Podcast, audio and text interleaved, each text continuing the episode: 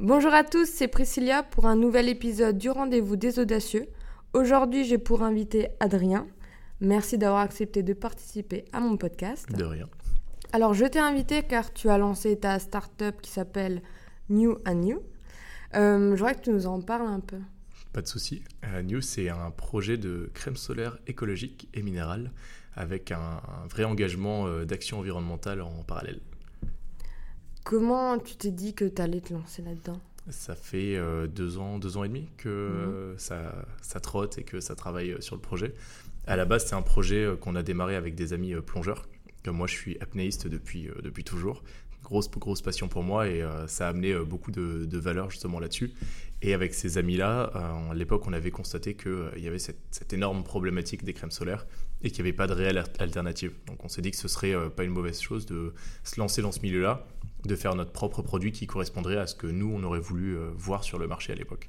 Et vous vouliez voir quoi sur le marché? En fait, on voulait voir un- déjà de la cosmétique transparente, parce que c'est Mhm. très compliqué des fois d'avoir des infos sur euh, l'impact et la composition d'un produit cosmétique, et euh, avoir des produits qui soient réellement engagés. On en, a, on en avait marre en fait de voir, euh, euh, je dis des exemples tout bêtes, mais des petits labels 1% pour le corail, ce genre de Mhm. choses, où au final derrière on ne sait pas euh, où ça va, on ne sait pas à quoi ça sert, on ne sait pas s'il y a vraiment des choses qui sont faites. Ce qu'on voulait, c'est vraiment euh, avoir un équilibre entre la partie business et la partie engagement, et que tout ça soit euh, au cœur de, de- de l'intégration du consommateur, et que les gens puissent même prendre part à ces actions-là pour voir en réel ce qui se passe sur le terrain. Parce que sur le prix, il y a un euro qui est reversé, c'est ça? Euh, du coup, il n'y a pas de montant. Non, On pas a- longtemps. Ah, je croyais. On a créé euh, en parallèle euh, notre propre ONG Oui. avec Corentin, avec mon associé. On a créé ça avec un groupe d'une dizaine de personnes qui s'appelle Octopus. Mhm. Et cette ONG, en fait, c'est via cette structure qu'on fait nos actions environnementales. Donc, on travaille à la fois sur des projets de reconstruction d'écosystèmes, notamment sur le corail, et sur de la dépollution et de la valorisation de, de déchets marins. D'accord. Ben, on en parlera après parce que j'ai euh, des questions là-dessus. Et ben. Euh, moi, je voudrais savoir si tu as toujours eu une âme d'entrepreneur ou ça t'est venu euh, comme ça grâce à l'idée? Non, j'ai toujours, toujours eu ça. Je crois que les premiers souvenirs que j'ai là-dessus vraiment concrets, c'était quand j'avais entre 13 et 14 ans. Euh, je traînais beaucoup avec un, ami d'enfance avec qui on faisait les- un peu les 400 coups. Et on a retrouvé une, une vieille mobilette dans un hangar à vélo qu'on a commencé à bricoler. Euh, mon père nous avait un peu aidé et on s'est rendu compte que ça valait de l'argent, qu'on pouvait ajouter un peu de valeur en bricolant des mobilettes. Et donc on a fait un, un petit commerce de mobilettes qui s'est transformé en commerce de, de motos et de pièces. Et euh, plus tard en commerce de voitures. Et euh, j'ai fait pas mal d'autres choses à côté. Pendant mes études, j'ai toujours été beaucoup plus à développer et gérer des associations notamment euh, Mhm. qu'à aller en cours et Ah oui. à faire acte de présence.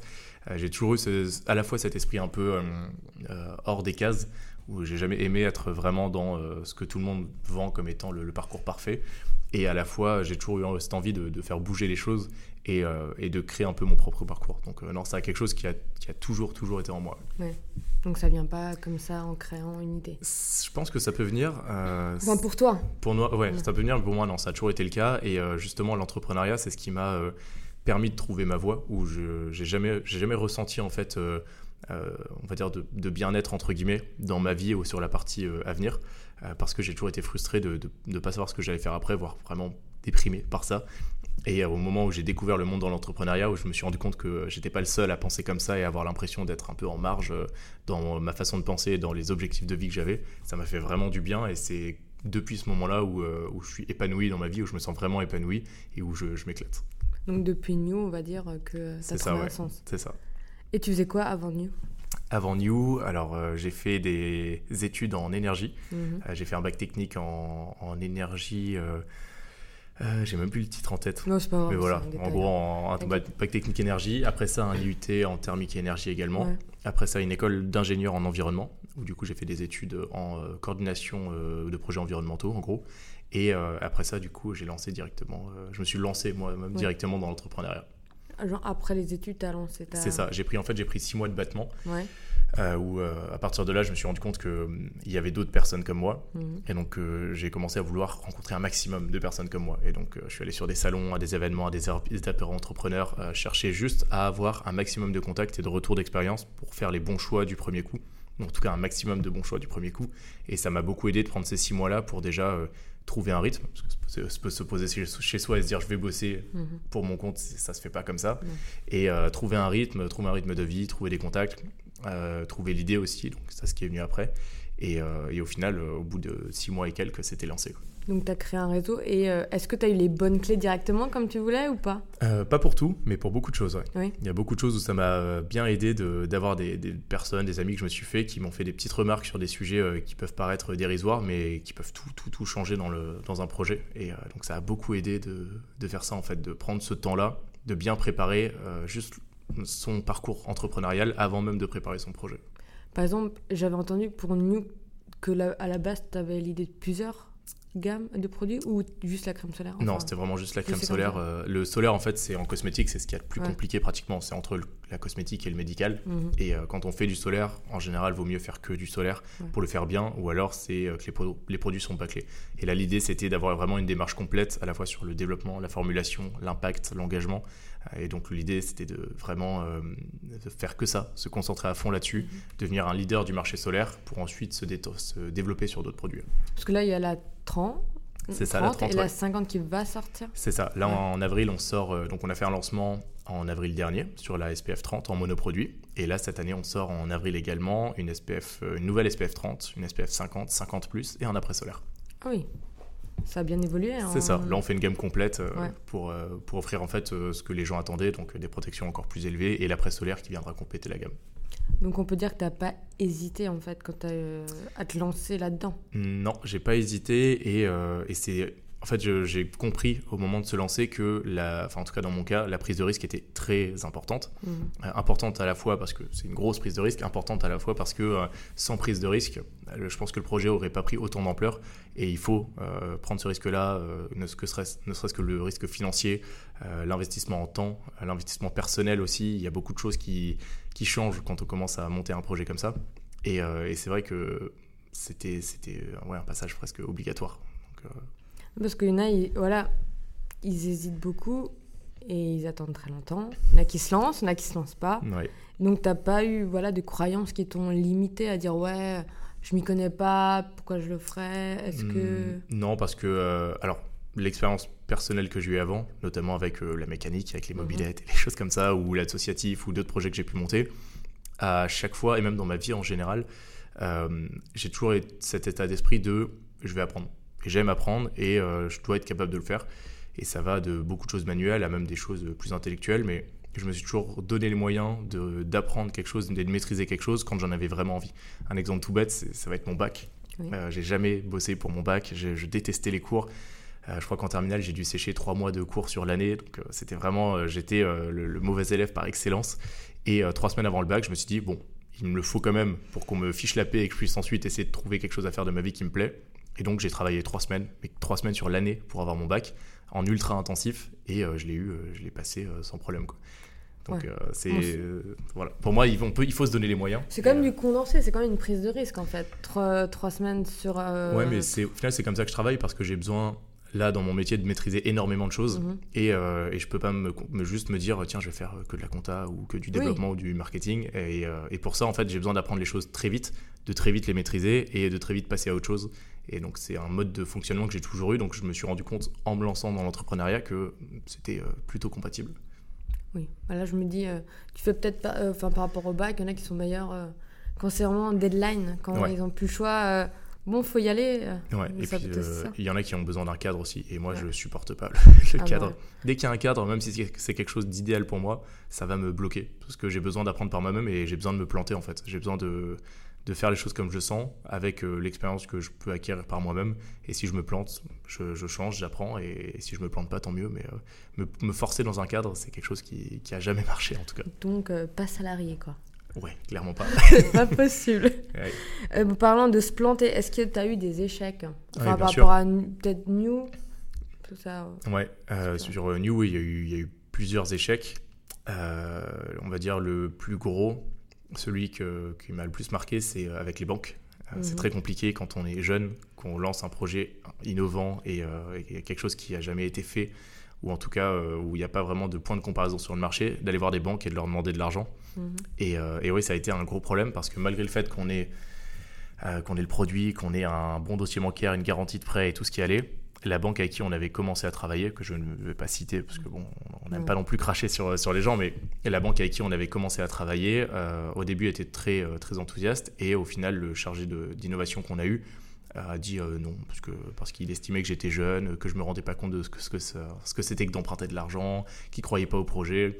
J'ai quand même eu le droit par un chargé d'innovation à la comparaison avec une boulangerie, ah où le gars m'a dit euh, une boulangerie, voilà, on, peut voir si ça va marcher ou pas en fonction de la rue où c'est implanté, de ce que vous allez faire. Rien à voir en fait. Ouais, rien à voir. Et je lui disais, bah, nous on fait de l'innovation, on prend un risque, le prêt est garanti, il y a pas, enfin, du côté de la banque c'est du tout cuit, je veux dire. Et euh, sachant qu'on a demandé 50 000 euros, ce qui n'est pas énorme non plus mm. comme prêt de départ.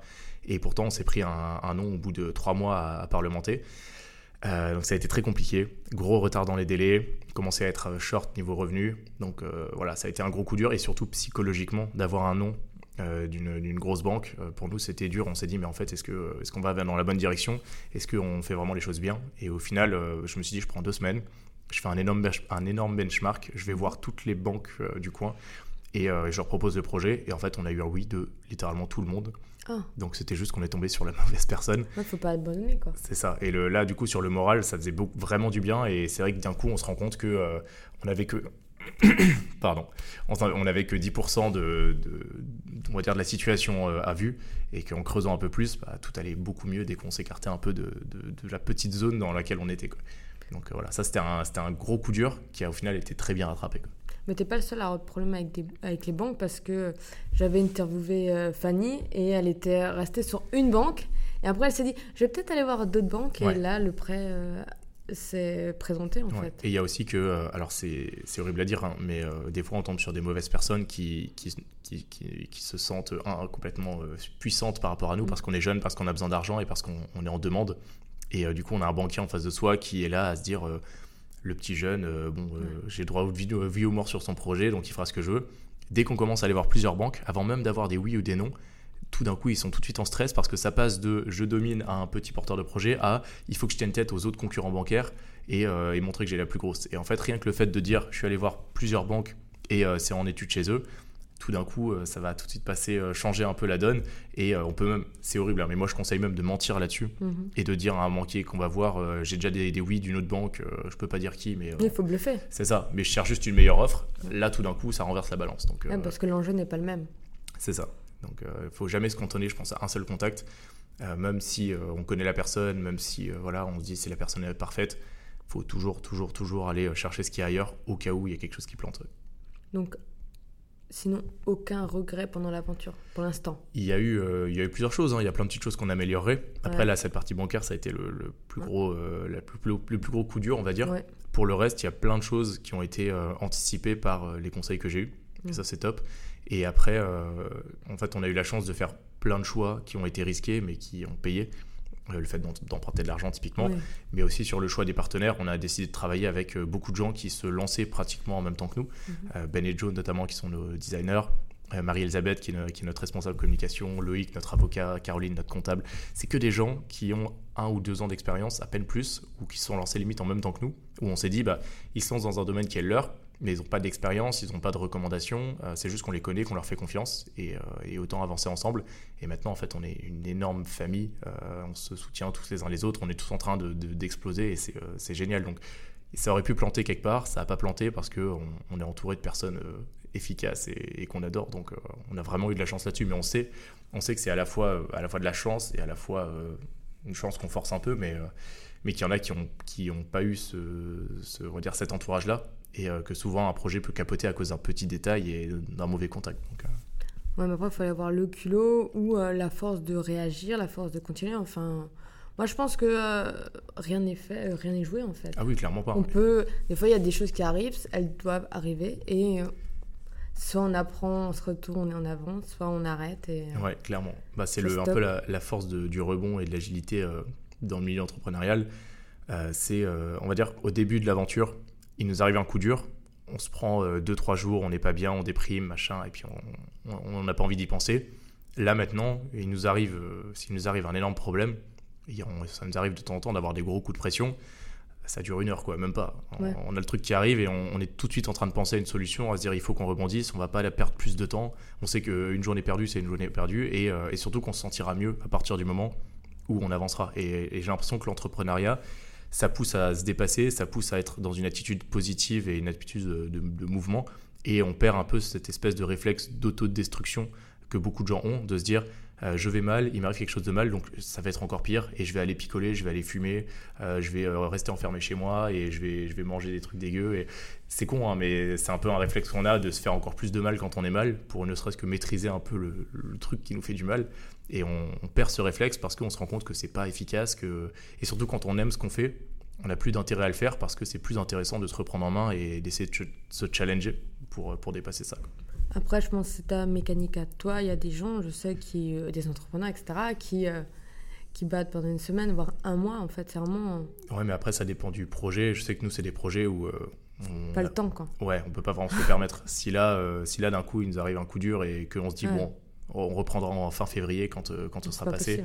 Non, sera... après, ça dépend de l'ambition qu'on a. si c'est un projet avec une petite ambition et que la personne est heureuse comme ça, elle peut peut-être se permettre de prendre du temps. Nous, on a une grosse ambition, on veut toucher un maximum de personnes et euh, on veut vraiment changer les choses. Et pour ça, euh, on n'a pas de, on n'a pas le temps en fait de, se plaindre quand il nous arrive des coups durs. On a juste besoin de, rebondir et d'avancer. Parce que là, vous êtes déjà distribué. Il y a une boutique à Strasbourg. il y a euh, une trentaine de boutiques en France. Ouais. Et à Strasbourg, on va en avoir facile 4 ou 5. Mhm. Et on est déjà distribué donc sur Internet, plusieurs e-shops, boutiques physiques. Et on fait à partir d'avril un lancement en réseau pharmacie. Ah, félicitations. Merci. C'est un très gros lancement en plus, donc euh, ça fait très plaisir. Et ça n'a pas été dur de rentrer en pharmacie, sincèrement, parce qu'il y a des codes euh, dans la pharmacie, je pense. Il y a des codes et il y a surtout une grosse partie réglementaire mhm. où il faut remontrer patte blanche sur la qualité du produit. Et euh, oui, ça fait plusieurs mois qu'on est, qu'on est en négoce, mais on a la chance de travailler avec une équipe qui est juste géniale en face de nous avec qui on partage les mêmes valeurs, les mêmes ambitions. Et c'est quelque chose qui se fait vraiment main, dans la main. Il n'y a pas ce rapport euh, commercial ou autre. Euh, et, pour ça, c'est top. Donc euh, même si c'est long et même si c'est compliqué, on le fait ensemble. Et ça nous permet de, de s'être fait presque des nouveaux amis sur ce projet-là. Et c'est quoi C'est une pharmacie ou c'est un groupement de pharmacies? Alors c'est... pour le début? Il n'y a pas vraiment de terme, mais en gros, c'est plus un revendeur qui revend directement au central et au groupement. Ah, voilà. Donc on devrait faire un lancement sur 250 à 500 pharmacies en France. Et euh, le groupement euh, total, le carnet contact, euh, de contact total fait plus de 5000 pharmacies, si je ne dis pas de bêtises. Donc on, ça devrait s'étendre au fur et à mesure jusqu'à cet été. Et juste pour montrer que tout n'arrive pas facilement, combien de temps vous avez mis pour rentrer en pharmacie? Enfin, combien de mois? Parce que je me dis, est-ce que les gens, ils vous voient, ils font Ah ouais, ils sont rentrés là, mais derrière bah, y a eu l'acharnement, etc. Bah, deux ans, deux ans et demi de préparation de projet, le lancement, six mois à plein temps à, à, faire de la communication, à développer le projet, à préparer la nouvelle gamme. Euh, ça fait presque plus d'un an que la nouvelle gamme est en préparation. Et, euh, tout ça pour arriver finalement à, ça, euh, au fait d'avoir des éléments concrets à présenter, que quelqu'un en face nous dise bah oui j'y crois et j'ai envie d'y croire avec vous. Donc il y a beaucoup de, préparation en amont et pour en arriver là. Oui. Ça n'arrive pas en un claquement de doigts, c'est clair. Ouais. Bah, dans l'entrepreneuriat, c'est vrai qu'on voit souvent le, le côté positif. Une startup qui explose, ça marche, c'est top, oh, ils ont trop de chance. Euh, et, euh, derrière, il y a énormément de travail. Euh, là, ce week-end, on était sur un gros salon à Paris, le Change Now, et c'était génial parce qu'on voyait plein d'autres entrepreneurs aussi dans l'innovation, l'écologie et ce genre de choses.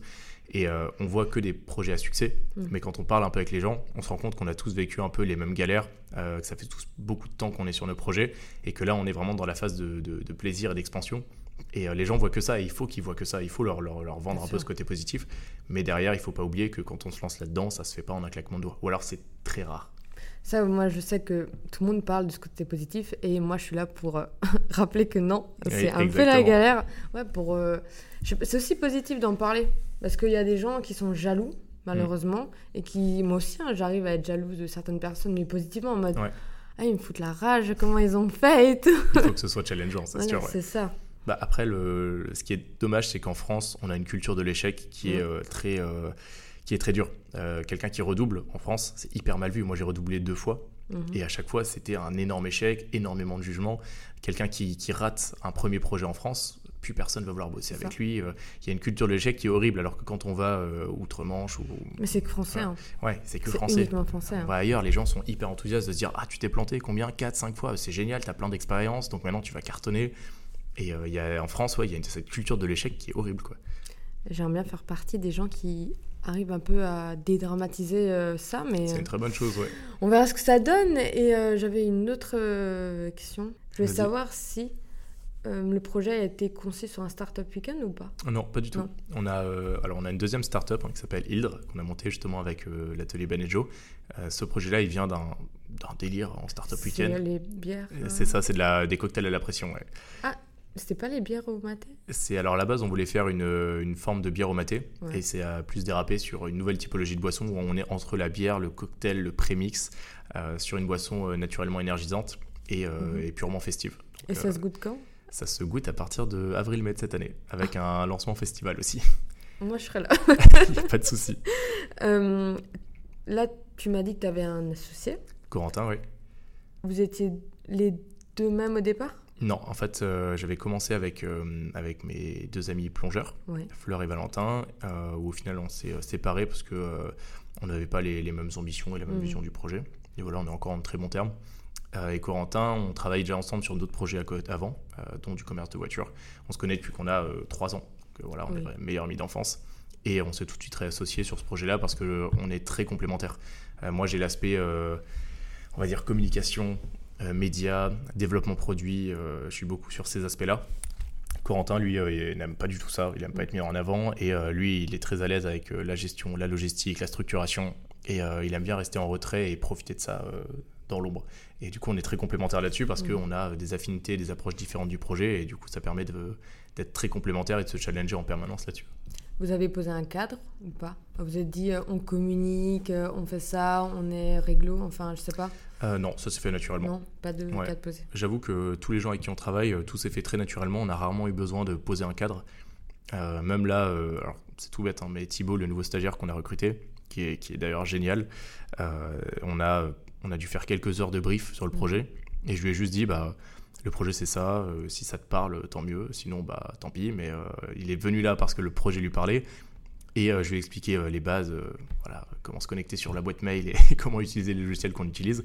Mais derrière ça, en fait, il est très autonome et tous les gens avec qui on travaille sont très autonomes parce qu'ils vivent le projet avec nous et on, on, leur laisse de la liberté en fait dans la prise de décision pour justement qu'ils se sentent impliqués dedans. Et nous, mm. c'est ce qu'on veut en fait. On veut pas tout gouverner et tout diriger. Ce qu'on veut, c'est que le projet se construise en commun avec d'autres personnes, qu'il y ait une ligne directrice, mais qu'il y ait toujours de la liberté euh, pour les gens avec qui on travaille. Donc, un moment start-up, quoi. Pas, ouais. pas entreprise comme on connaît. C'est ça, avec des protocoles. Et, non, non, on est, on est très, très light là-dessus. Quoi. Je pense que en fait, pour moi, chaque personne a énormément de valeur, de qualité et de choses à apporter. Et beaucoup de gens n'ont pas conscience de ça. Et dès qu'on leur laisse un peu de liberté avec surtout des responsabilités, ça les pousse à se dépasser et, à prendre conscience de, justement de ce qu'ils ont en eux. Et c'est ça que nous, on aime voir. Et donc, euh, si on peut l'apporter aussi, c'est top. Ben, même au niveau... Euh, comment dire euh, Ils sont plus créatifs, les gens, quand on les laisse faire un peu comme ils le souhaitent. Et il y a moins de burn-out. Ouais. Et c'est plus facile à gérer. L'ambiance aussi. Clairement, ouais, clairement. Mais pour ça, c'est exactement ce qu'on veut, quoi. Et c'est vrai que pour tous les gens avec qui on travaille, c'est ça. On laisse beaucoup, beaucoup de liberté parce qu'on pense que faire confiance à quelqu'un, c'est pas se dire euh, je, vais lui, je vais bosser avec cette personne et euh, la diriger euh, dans ses moindres faits et gestes et elle va bien travailler parce que j'aurais bien dirigé et qu'elle a des compétences de base. Mhm.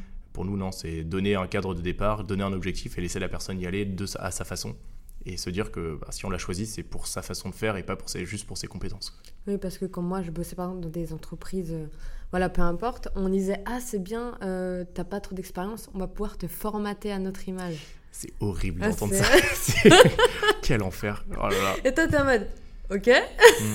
c'est trop bizarre, mais. Euh, Quel enfer. Oh ouais, quand on dit ça, t'es en mode mm. Je suis pas un robot. Ouais, c'est bah, pas possible. Tous les stages que j'ai fait avant, c'était ça. Et, euh, à chaque fois, c'était une déprime permanente d'être mm. dans des cartes comme ça, avec des dress codes, avec des, des obligations. Des... Non, c'est un enfer. Quoi. Tu m'as parlé de l'ONG que tu as, c'est Octo... Octopus, c'est ça, ouais. Ça veut dire Octopus, ça veut dire le, la pieuvre en anglais. Ah d'accord, oh punaise, alors Il n'y a pas de souci. je me suis dit que je vais me remettre à l'anglais. le docteur Octopus euh, dans Spider-Man, par exemple. Pardon, excusez-moi, j'ai un niveau voilà, un peu euh, horrible en anglais, on le sait maintenant. Vous êtes à quelle phase? Donc, tu m'as dit que vous étiez en phase de euh, sur Octopus, on a lancé l'ONG, c'est déjà lancé. C'était en décembre C'était, On a fait le lancement en décembre, mais le projet, on est le monde depuis août dernier, depuis août 2019. Et euh, c'est quoi les projets? Euh, Vous nettoyez la Méditerranée? Alors, on fait pas mal de choses. Octopus, en fait, c'est. alors, Paris, c'est avec une amie d'enfance qui s'appelle Lola. qu'on connaît aussi avec Corentin depuis qu'on a 2-3 ans, qui elle est une spécialiste du droit de l'environnement et des océans et qui a beaucoup travaillé avec d'autres ONG avant. Et en fait, elle voulait monter sa propre structure. Et donc, quand elle a vu le projet New, elle s'est dit que ce serait cool de faire ça ensemble. Et donc, nous, on a tout de suite dit oui. Donc, on a monté Octopus avec. Euh, alors, déjà, l'idée, c'était pour nous d'avoir euh, séparé donc, la partie business de la partie mhm. engagement, d'avoir une structure vraiment dédiée à ça, sachant que l'ONG est indépendante et que New est simplement un, un des partenaires, parce qu'il y a beaucoup d'autres sociétés partenaires d'Octopus qui font du mécénat sur les actions. Et euh, après, sur, cette, euh, donc sur l'ONG en elle-même, on a deux axes. Donc l'axe euh, vraiment écosystème marin. On va essayer de recréer des écosystèmes marins avec des partenaires un peu partout dans le monde, en Grèce, en Indonésie, dans les dom Les coraux, c'est ça? C'est ça, coraux ou autres. Mhm. coraux ou autres, simplement même restructurer certaines zones marines désertes, remettre des structures marines, réimplanter différentes espèces pour aider la biodiversité à se, à se recréer. Et après, on a un axe vraiment dépollution-valorisation où ça va être des grosses opérations de nettoyage, soit de plage, soit des, opérations de nettoyage sous-marin, et avec, de la euh, valorisation directe des déchets. On fabrique pour ça des machines qui permettent de valoriser en direct les déchets plastiques. Et ces machines-là, on en installe en France, mais le but c'est aussi d'en installer dans des coins du globe où il n'y a pas de filiale justement de retraitement. Et euh, ça se passe comment? Parce que je me dis, l'ONG, euh, il y a des dons, non? En fait, ouais, le New fait partie des entreprises qui, qui sponsorisent l'ONG. Euh, par, de, par des dons, par des dons en nature, par du contact, par du réseau et par du don financier. Et en fait, ça permet de, euh, derrière de financer la plupart des actions. Sachant que l'ONG, on l'a monté presque sur un modèle startup, avec dès le départ un business model euh, viable, où en fait on fonctionne presque comme une agence de communication. Mm. On propose aux entreprises qui veulent s'engager de financer des actions qui leur sont propres. Par exemple, on a une, une, brasserie à Strasbourg qui va financer des machines justement de valorisation de plastique en Indonésie, à Lombok, sur une île un peu mm. isolée. Et donc ces machines, nous, on les fait fabriquer, on les fait envoyer là-bas, on a des contacts sur place qui vont s'en occuper et euh, valoriser tous les déchets qu'ils ramassent avec ça, sachant que nos contacts là-bas sortent entre 100 et 200 kg de déchets par semaine. Donc c'est assez, euh, c'est assez énorme. Et euh, derrière, les, contacts qu'on a sur place nous font du contenu média, vidéo, photos et autres, mhm. qu'on va remettre à l'entreprise et qui va pouvoir s'en servir pour sa communication. Nous, ce qu'on veut en fait, c'est promouvoir la communication par l'engagement et arrêter le, marketing pur et simple, euh, d'essayer de vendre une voiture euh, parce qu'on met une jolie fille dedans, euh, ou ce genre de choses. Quoi. Le marketing un peu classique, ça. un peu patriarcal, on n'en dira pas plus. voilà. un mot pour définir quel type d'entrepreneur tu es? Quel type d'entrepreneur je suis Un serial entrepreneur. D'accord. Quelqu'un qui adore entreprendre, qui a beaucoup d'ambition et beaucoup de projets et, et, voilà, et qui ne se voit pas avec une seule société. On en a déjà deux en deux ans, c'est déjà pas mal. J'allais dire combien? Ouais, trois bah, trois, trois structures du coup. Et, euh, et oui, j'aime créer des projets, j'aime les développer. Et euh, pour moi, c'est, euh, c'est pas, je vais pas dire une drogue, mais, mais c'est hyper excitant justement d'identifier des problématiques et d'essayer de trouver des solutions. Et surtout, de, ce que j'aime, c'est le côté ultra humain. Où à chaque fois, il faut trouver en permanence de nouvelles personnes avec qui travailler, faire des rencontres, développer une synergie avec les gens. Et je crois que j'adore ça, je trouve ça génial. Boulimique, quoi. Pardon? T'es boulimique C'est un peu ça, ouais. Mais comment tu fais pour gérer les, les trois projets? Alors le secret, c'est de déléguer. Oui, aussi. et de se dédoubler. Non, sur l'ONG, euh, Lola est directrice du coup de la mhm. structure. Et on a euh, d'autres personnes dedans qui nous aident et on prend des stagiaires. Euh, sur Hildre, sur la boisson, pareil, on délègue beaucoup. On va sûrement recruter un gestionnaire de projet pour s'occuper du projet mhm. aussi avec nous. Et sur New, pour l'instant, on, délègue aussi beaucoup de choses. c'est le projet dans lequel j'ai le plus de temps impliqué mais on a quand même beaucoup beaucoup de prestations qui sont faites en externe. Donc ça nous permet de juste se concentrer sur le développement du projet et un peu la coordination. Oui, parce qu'il y a beaucoup de monde qui ont peur de déléguer. Et on sait que c'est un peu la vie. Ouais, clairement. Déléguer, c'est parfait en fait. après, c'est des bonnes personnes. C'est très compliqué parce qu'on euh, on a envie de tout maîtriser et on se dit, bah, si le, truc est mal fait, ou qu'est-ce que je fais, ou si j'arrive, si moi je dois le refaire derrière. Et pourtant, il faut le faire parce que sinon on s'en sort plus. Typiquement, nous on refait notre site internet. Euh, là, je suis en train de, de voir avec euh, bah, Thibaut, notre stagiaire, pour connecter la boutique en ligne avec notre mm. banque et faire tout ce qu'il faut là-dessus. J'ai pas le temps de le faire, c'est lui qui s'en occupe. Je lui fais confiance là-dessus. Euh, s'il se plante, c'est pas grave, on le refera ensemble. Mais euh, quitte à ce que derrière moi, je, je sache absolument pas comment il a fait. Le but, c'est euh, que lui s'en occupe, qu'il ait la main dessus. Et, ça me pousse encore plus à me dire il faut, dans tous les cas, que je sois le, maître de stage parfait, qu'on reste en de bons termes et que plus tard, même s'il est plus stagiaire ici, s'il y a un problème, qu'il puisse revenir nous aider. Et voilà. Mais c'est sûr que plein de petites actions comme ça, on ne peut pas se permettre de tout faire. Et il faut justement pouvoir déléguer aux gens là-dessus. Un site internet, c'est compliqué. Quand on s'y connaît pas, mon, par mon blog, j'ai mis trois mois à le faire. Moi, c'était un WordPress. Je sais que vous avez un Wix. C'est ça. Euh, ouais, c'est. Ouais, le Wix, moi, j'ai mis. Euh, bon, j'ai fait ça en 2-3 semaines, mais en intensif pour euh, tout construire. Donc, ouais, c'est un sacré boulot. Alors, je voudrais savoir quel est ton plus grand défaut Mon plus grand défaut, c'est de trop m'éparpiller, je pense. Ouais, justement de, vouloir trop faire trop de trucs en même temps et d'avoir l'esprit qui, qui, vrille euh, sur un peu tout. Et euh, je, j'essaie de beaucoup me soigner là-dessus. Corentin, mon associé, m'aide beaucoup parce que lui me, cadre énormément là-dedans. Et euh, on a tous les deux ce côté où lui est trop cadré et moi pas assez, donc on se tire mutuellement l'un vers l'autre pour se, tirer vers le haut. Et je sais que moi je m'éparpille trop. T'as le yin et le yang, quoi. C'est un peu ça, ouais. Et toi, t'as une autre idée de projet ou ça va? J'ai d'autres idées de projets, on va pas se mentir. On va pas les entamer maintenant J'ai plein d'idées de projets, mais bon, on va dire mon projet ultime, ce serait d'investir dans l'aérospatial. Ah ouais. je, suis un grand fan d'aviation, euh, je suis en train d'apprendre à piloter et, euh, et j'adore l'aérospatial. Euh, je trouve ça juste fantastique. Pour moi, c'est la prochaine grosse aventure de, de l'être humain, même si c'est pas très écologique d'aller justement explorer mm. l'espace. Euh, et, moi, c'est quelque chose qui m'a toujours passionné, donc euh, ce serait le, projet ultime. On peut dire que tu aimes bien Elon Musk ou pas? Ouais, j'aime beaucoup Elon Musk. Euh, j'aime beaucoup Elon Musk ou Jeff Bezos. Ou... Mm-hmm. C'est des, des, personnes qui ont beaucoup de tort, mais qui, sur ces sujets-là, sont hyper ambitieux et font énormément avancer les choses. Et, et moi, je trouve ça juste passionnant et c'est un, peu mon, un peu mon vice, on va dire, en tant que personne engagée, de, de m'intéresser à l'aérospatial. C'est contradictoire. C'est contradictoire, mais c'est quelque chose qui me passionne vraiment. Et d'un autre côté, la, la, conquête spatiale en fait a débloqué énormément de technologies qui mm. maintenant nous permettent quand même de réduire notre impact et d'améliorer notre quotidien. Et je pense que euh, ça va encore beaucoup être le cas, donc euh, il y a quand même un vrai intérêt là-dedans. Il y a comme quoi comme exemple? Les, panneaux solaires, les micro-ondes, beaucoup de types de l'alimentation, mm, mm. beaucoup de technologies de transmission de, de données.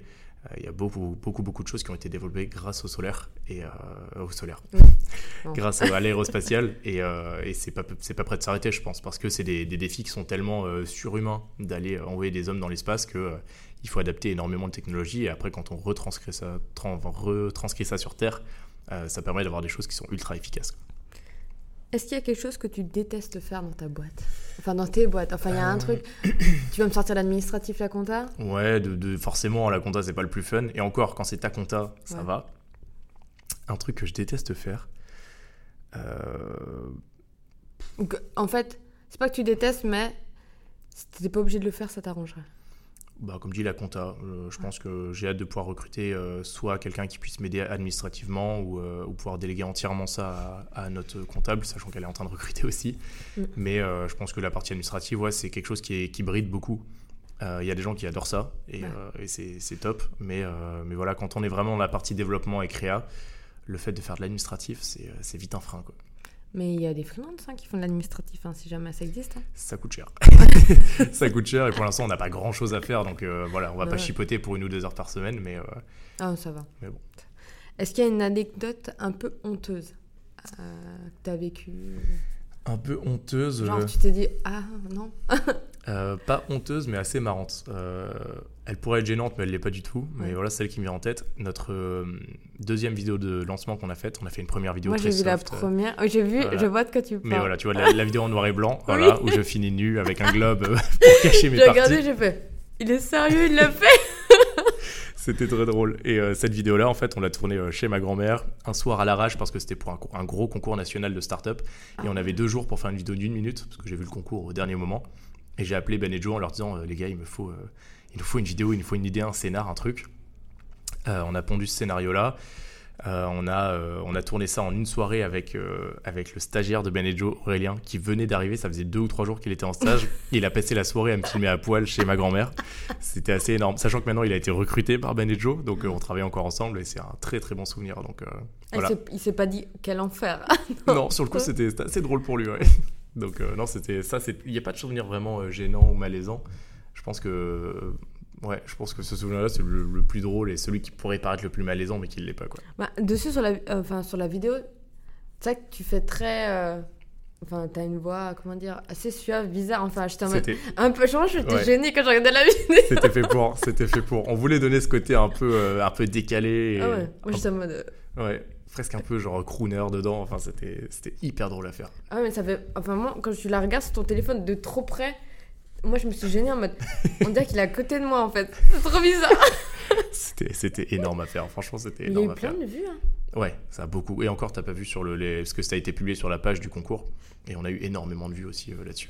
Ah, c'est tellement décalé que ça peut exploser en fait. Bah, en fait, il y avait, euh, je sais pas, 30 ou 50 vidéos qui ont été publiées sur ce concours. Mhm. Et la plupart, c'était des vidéos facecam. Bonjour, je m'appelle machin, mon projet c'est ça. Et on s'est dit, mais jamais de la vie on fait ça. Donc il fallait un truc décalé et ça a plutôt bien marché. Non, mais complètement. Là, vraiment. Déjà, tu as eu l'audace de le faire. Ouais, il fallait le faire, ouais. C'était super drôle à tourner. quoi. C'est qui qui a eu l'idée de se mettre. Joe de Ben et Joe. voilà, forcément, forcément. Alors tu vas te mettre nu mm. Ok. et sachant qu'on a d'autres projets de vidéos où je finis encore nu, ça va être très drôle. Elles vont marcher. J'imagine. Quel est le meilleur conseil qu'on t'a donné? J'aime bien finir avec cette question. Le meilleur conseil qu'on m'a donné? Ouais. euh, De forcer la chance. D'arrêter de, croire à la chance et de croire en ma chance. D'aller justement euh, chercher les opportunités, se bouger, sortir de chez soi et partir du principe que euh, la chance, c'est c'est une utopie, c'est un, un, mythe, c'est une croyance. Mm. les, choses, les choses se provoquent et même si on n'arrivera jamais à saisir toutes les opportunités qu'il y a autour de nous, en essayant d'en de, saisir un maximum, c'est comme ça qu'on en provoque. Et pour ça, il faut, comme dit, sortir de chez soi, rencontrer des gens, aller vers les autres et, et se bouger. Et c'est comme ça qu'on force vraiment la chance à venir vers nous, pas en restant chez soi et en se disant, bah voilà, il m'arrive jamais rien de bien, je comprends pas. C'est sûr que si on reste dans le même mouvement, euh, ça ne marche pas. Rien ne change. Non, mais c'est ça. Et pour ça, non, il faut vraiment juste, euh, juste bouger. quoi. C'est bête, hein, mais c'est toujours l'expression de. Euh, c'est un peu bateau, mais mieux vaut des remords que des regrets. Vaut, mieux, vaut mieux regretter d'avoir fait quelque chose que regretter de, de ne l'avoir jamais fait. Ah, et, c'est toujours comme ça. Je veux dire, sur, sur 10, trucs qu'on va tenter, il y en a peut-être 3 ou 4 qu'on va regretter et se dire putain, j'aurais pas dû le faire ou j'ai perdu mon temps. Mais si dans l'eau, il y en a un où c'est l'opportunité du siècle et, euh, et, au final ça débloque tout, bah les, les, les neuf autres sont oubliés là-dedans. Quoi. Donc on a fini ce podcast. Merci Adrien d'avoir participé. Merci pour l'invitation. Donc je te souhaite plein de belles choses. Merci beaucoup. Et j'ai hâte de voir euh, le reste de tes projets. Merci beaucoup. Merci d'avoir écouté cet épisode jusqu'à la fin. Mais avant de partir, tu peux prendre juste deux minutes pour soutenir mon podcast en mettant 5 étoiles et un commentaire sur Apple Podcast si tu as un iPhone. Sinon, tu peux me suivre sur Spotify. Ça me permettrait de me faire connaître en remontant, tu vois, dans l'algorithme. Ça toucherait plus de personnes et on serait une plus grande communauté à m'écouter. Tu peux aussi le partager à un ami. Peut-être que euh, ça l'inspirera, peut-être qu'il en aurait besoin aujourd'hui pour être reboosté. Et euh, si tu veux être au courant des prochains épisodes, tu peux t'inscrire à ma newsletter. Je te fais des bisous et je te dis à bientôt.